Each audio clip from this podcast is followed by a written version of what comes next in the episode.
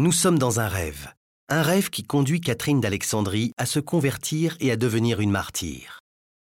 Selon la légende, cette figure controversée du catholicisme est née au IVe siècle de notre ère, dans une noble famille d'Égypte.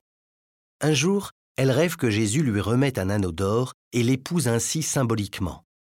Mais ici, pas d'anneau d'or. Le peintre Paolo Cagliari, dit Véronèse, représente l'instant qui précède le baiser nuptial des deux époux. Observons plus en détail cette scène. Catherine, agenouillée, émerge d'un lourd manteau brodé d'or, comme pour mieux s'offrir à Jésus.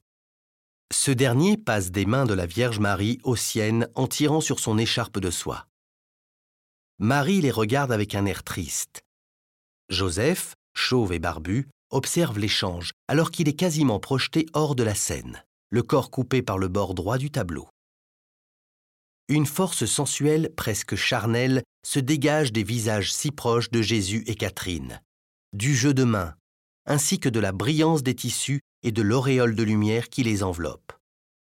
C'est un mariage charnel, et le blond vénitien soyeux des cheveux dénoués de Catherine en est la preuve.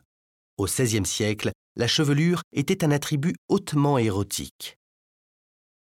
Ce n'est donc pas un hasard si l'Inquisition s'est intéressée de près aux œuvres de Véronèse, qui, selon elle, frôlent parfois l'hérésie. Au-delà des considérations religieuses, ce mariage rêvé entre une femme et un enfant a aujourd'hui encore quelque chose de fascinant et de dérangeant.